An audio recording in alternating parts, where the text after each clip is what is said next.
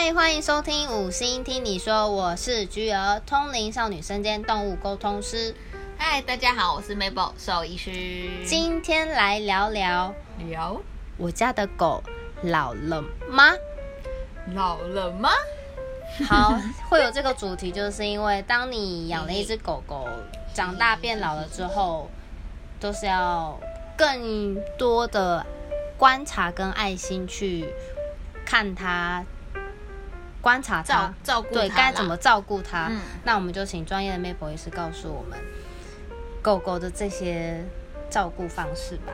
没有问题哦。我们来讨论最常见我们会遇到狗呃主人问我们的一些问题啦，就是比如说嗯他是不是看不到了，他是不是听不到了，然后他牙齿很严重怎么办？诶，他的毛发掉了，其实都跟人一样，这是蛮正常的一件事情。就是老了，你当然眼睛视力可能会衰退，那水晶体可能会老化，哎，这个他们一定又要开始啊，水晶体。就是鱼眼睛的那个白白的那个，就是水晶体。如果我们以肉眼看起来，就是它眼睛变白的意思。，对，就是不是有一些老狗，你从它的瞳孔看进去，感觉变白吗？就雾雾白白灰灰的，嗯那个是水晶体变化退化了老化，那个不一定是白内障哦，这两件事情不一样。不是，啊不一样哦。，对，不是所有的水晶体看起来，诶，白了，白内障，不是，不是，不是，我以为是哎。不是，它水晶体变白这件事情，有可能只是单纯的老化正常现象，白内障是有生病了。青光眼呢？他们也有青光眼。有青光眼是眼压过高，又不一样的东西。那我想知道，狗狗在什么年龄就算是老狗了？饲养它几年，它就算老狗？你说饲养几年哦？对啊，因为那个岁数，有些人可能不太明白说，呃，什么换算人类岁数，我觉得这可能有点难去判别。那比如说饲养到几岁，也许小型犬跟大型犬是不是又有又有一点点的不一样？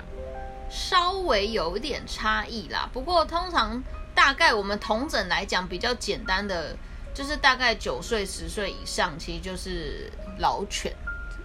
九年开始就可以算对啊，对对。对对对，就是你养了九年以上。对啊，就是老化的开始。所以大部分都要开始注意它的一些身体状况啊，定期做身健健康检查，然后观察它的一些外观啊、眼睛啊、视力的一些变化。所以依依我们人类的方式去判别好了，我们可能人类六十五岁开始就可以领老人年金，是也是这种概念？就可能他可能开始腿使不上力，活力下降，一定要睡午觉，然后头发也开始落发变少了，变灰白，皱纹也越来越多，然后各种身体的问题就开始出现，常常要跑医院。那对于狗狗来说，它们的毛是不是就会没以前那么的光泽亮丽？这也是吗？对啊，然后牙齿会掉落，嗯，没错，然后活力下降是必然的，爱睡觉变多，这也是。对啊，对啊，嗯，那真的是跟人差不多。对啊。但是因为狗狗不会讲，所以他们不会跟你说它会不会其实哪里有不舒服，所以身为主人就要特别敏感。针针对于狗狗老化这件事情，你可能观察的东西要比它年轻的时候来的更多。嗯，对啊，那如果出现什么样的行为，是家长就是要真的哎，这样不对劲哦，应该赶快去看医生。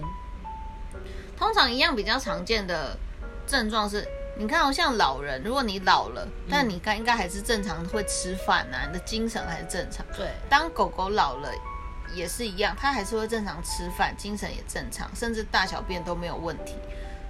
刚开始有异常是什么？它的精神食欲不好了，或是说它尿尿失禁了，尿失禁，原本都一定出去外面才散步，居然在家尿尿了。对，或是说他尿在他睡觉，但是起来就那边一滩湿湿的，他可能自己甚至也不知道，天哪，就是老了。好悲伤哦。对啊，这个在就是大部分十 十多岁都还蛮容易出现的问题。嗯，这个应该是主人比较好观察的一些症状啦，因为你跟他互动，你会比较好发现这些问题。那还有一个要特别特别提的，就是更常见的会，呃，狗狗呃主人会更容易发现的就是它的行为跟以前不一样，就有点像是人的老人痴呆症一样。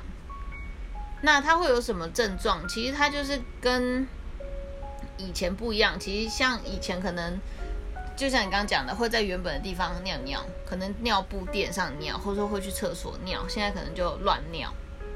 哦，嗯，因为他可能已经忘记他要去他原本地方上厕所这件事情，他开始会对周围的环境有一点困惑，或是说他分不清楚早上跟晚上。天哪，分不清早晚。嗯，因为他可能都在睡觉，然后甚至有一些可能也看不到，他当然就也不知道现在是时间点是什么。这样差很多哎。对啊，然后有一些更明显，就是他可能走路走一走就走到一个角落，然后头就顶在那边，不会后退，就是一直站在那种，一直站在那。这样会想哭哎，就是头一直顶着，一直站在那，就是变成就是说他把他自己困在一个死胡同里面，他出不来了，就是看起来变笨笨呆呆、对啊对啊顿顿的感觉。对这就是失智的前兆吗？嗯，这个症状非常典型诶，很多都这样。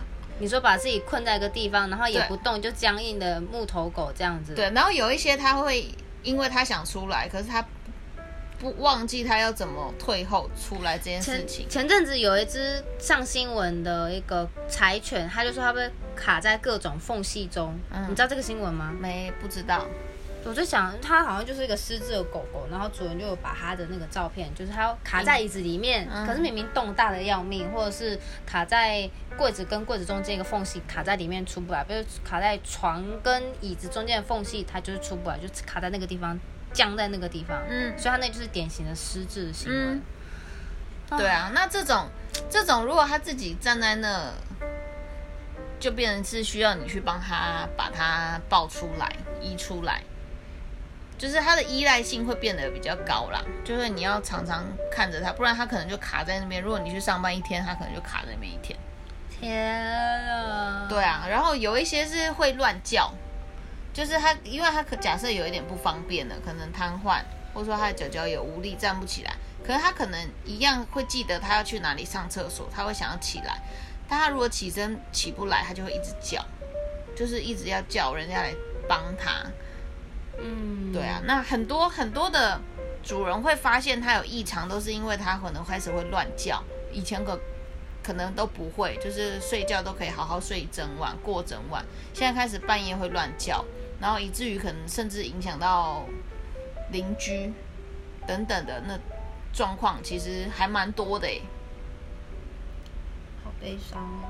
对啊，可是这个其实一样，就是一样是退化的问题，所以它有一些药物可以让它去呃缓解，但是不是治疗，不是治愈啦，是治疗。对啊，就是可以舒缓他脑部退化的问题跟情绪的稳定。啊类似让他的副交感神经比较那样的意思的东西吗？也不是哎、其实就是让它情绪比较稳定，拿一些镇静的药物。可是如果好假设那些家长他就是早出晚归，然后家他就放狗狗在家里，嗯那就狗狗卡住了，就在那边这样一整天，他可能也许他发现了。假日在他在家的时候，他发现，但是他平日还是要上班。那这种狗狗照顾怎么办？他一定很很棘手哎、对啊，但送到医院吗？蛮多会哦，或是有一些宠物照护的一些机关。哦，嗯，现在蛮多的诶，现在越来越多，就是这类的，不管是可能医院，或是说它不一定是整个医院，有可能就是老虎、老老虎什么 老狗看护的中心。或是宠物安亲班也会收这样的对就是变成是说，他可能需要人家照顾，那你可能就是送他到那个地方，其实他的生活品质相对会好蛮多的，就有点像是可能老人去安养中心对对对对对对的概念是一样的，啊！对啊，天哪！如果他发生这样的行为，你们要把他送去，务必好好的跟他说一声嗯，啊！好应该还是要跟狗狗说吧，不然它一定要讲啊太太紧张。一定要大说特说的。不过我这边我觉得以动物沟通师这一块的角度的话，可以跟一些家长分享，就是刚刚 Mabel 说的这些东西很很沉重，可是也不要让自己太紧张，就以平常心的方式去看待。如果有时候狗狗突然乱叫或者乱乱大小便，不要紧张，认为说这就是失智智失智前兆。因为有一些我遇过这种的案例，就是狗狗乱叫、乱大小便，它明明以前都知道，怎么可能现在又不会了？那你可以去观察家中是不是有突然很大的改变，家人是不是变得什么事情不一样？比如说以前可能都在家陪伴，突然跑去工作，这对狗狗来说是一个很大的改变，或者是原本。家里有孕妇，突然生出了孩子，那个对他来说也是很大的改变，不管是狗狗还是猫咪，所以动物会一时适应不了，对，所以它变情绪上的转折，导致会有这样的行为出现。这是我所遇过的案例，来跟你们分享。好，是啊，请你继续告诉我们一些 老老狗常照。对啊。当然，像你刚刚提的那个就不错了。就是如果假设主人真的没有办法给他一个很好的照顾，就是可以送他到一些保姆中心、安亲班去，让他有更好的生活品质。对啊，然后如果假设主人有办法照顾的话，那当然更好，因为他就更有办法接受，就是你的爱啊，他会更放心、更安心啊。对，然后变成是说。当然，饮食上面也要特别注意，就是要少量多餐啊，然后选择他可能以前吃过的东西，不要乱换食物啊。因为在年纪比较大狗狗，当然免疫力各方面、消化也会都比较差，所以换来换去的食物有可能会让它，比如说肠胃道更容易有一些问题。然后再来其他的话，其实。像老狗在做长照的话，基本上都是维持好它的生活品质啦。嗯，就是让它想干嘛就干嘛，保持心情愉悦的概念吗？对啊，就是不会特别还要要求他做什么事。什么意思？就是比如说要求他坐下，来握手才给吃哦，赶快握手，来握手，这样吗？对啊。通常都是想他想可能躺在那想要走动，你就是帮他一把这样子。对，那维持好生活品质的意思就是不要让他太痛苦，就跟人一样啊。他有些家长就是说他最讨厌看医生，那我不要让他痛苦。诶，很多这种诶，他 是吗？对啊，因为因为比如说假设一只中型犬，十五十六岁来说，其实已经中型犬了，可能十五。十五十六岁的十五公斤的狗狗，你说柴犬这类的吗？柴犬可能十五公斤偏重，可能像土狗，哦，就是那种台湾，对对对对对，十五十五岁、十六岁的这个体型狗狗算年纪很大了，因为通常中大型犬它的寿命比较难养到真的十五、十六甚至十七岁，很难哦。体型越大的岁数寿命越短，然后体型越小的寿命越长。所以像猫咪啊，像小型犬马技师啊，可能我有遇过的都到十八岁、二十岁都有，很长。对啊，所以在十五公斤的那个，就是中型犬十五公斤这个年纪已经算很大了啦。那你刚刚说很多家长就让他们。在家用自然法则是怎样？对啊，就是不不不做过多的医疗，就是比如说，假设今天他十五岁，诊断里有一个肿瘤，假设是脑部的肿瘤造成他癫痫，或是说脑部的肿瘤造成他失智等等问题，他们可能不见得会去处理，或者说去找原因，因为他的身体可能就算找出原因，也不见得有办法治疗。对啊，你们医生也不会建议说这还要开刀吧？对啊。通常以就是变得是比较保守，跟他比较舒服的维持生活品质，然后好好的陪伴他，就是最后的时光。所以你们要是遇到临床上有这样的案例的话，你们也会跟他说，你们会怎么跟家长说？通常就是一样是看当然事主的态度，这么老了，十五十六岁的中型犬，然后遇到肿瘤或是脑部干嘛的癫痫这类的情况，你们会怎么给建议？就是如果能控制它生活品质可以维持，那就是控制，但是不会做过多去找原因去，比如说再去照核磁共振啊，再去做断层扫描，甚至再去开刀啊等等不会，了，不太会再建议做这件事情，因为其实这些对他来说的风险很大，然后他的生活品质又不好，你还多做一个手术，让他再疼痛也好，或者说不舒服也好，有可能他术后的一些并发症会缩短他原本可能你什么都不做的寿命。嗯，对啊，所以年纪比较大的狗狗，大部分的照顾方式，他们也不见得会来看医生啊。说实话，他们可能就是自然就遵从自然法则，就是对对，所以其实这个蛮多的欸蛮少会真的说我要哇我什么都要做这样，偏少。嗯，对啊，天好我现在没有养狗狗，不然我可能这集是哭着在那边讲了。太可怜，因为心有戚戚焉吗？我也没有遇过老狗的经验，哦，嗯，你们家有吗？没有啊，是哦，嗯，不是啊，你之前养的嘞都没有老的、哦。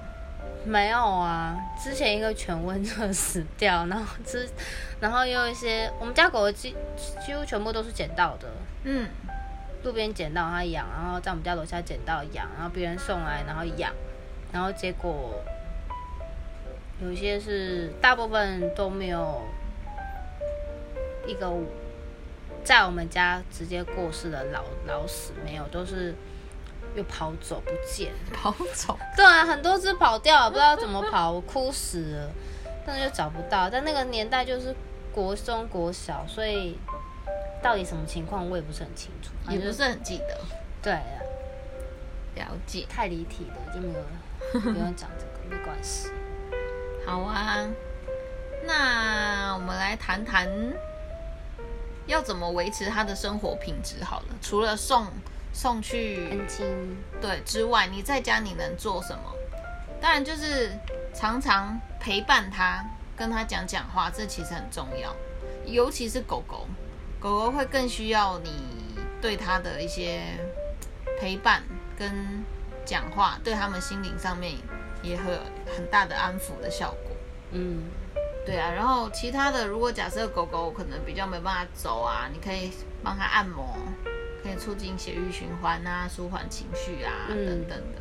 对，其实最重要的还是陪伴啊，哎，水疗嘞，也可以啊。马杀鸡水疗，其实现在宠物非常进步哎，像人一样，他们也有水疗，附件是不是？，对，有镭射，有红外镭射线什，么？他们镭射什么？就是镭射，像人去照那个四级镭射，然后可以帮助他那边一样是血液循环。哦，你说那是骨科附件的那种镭射，Yes, 他们有这个了，that's right。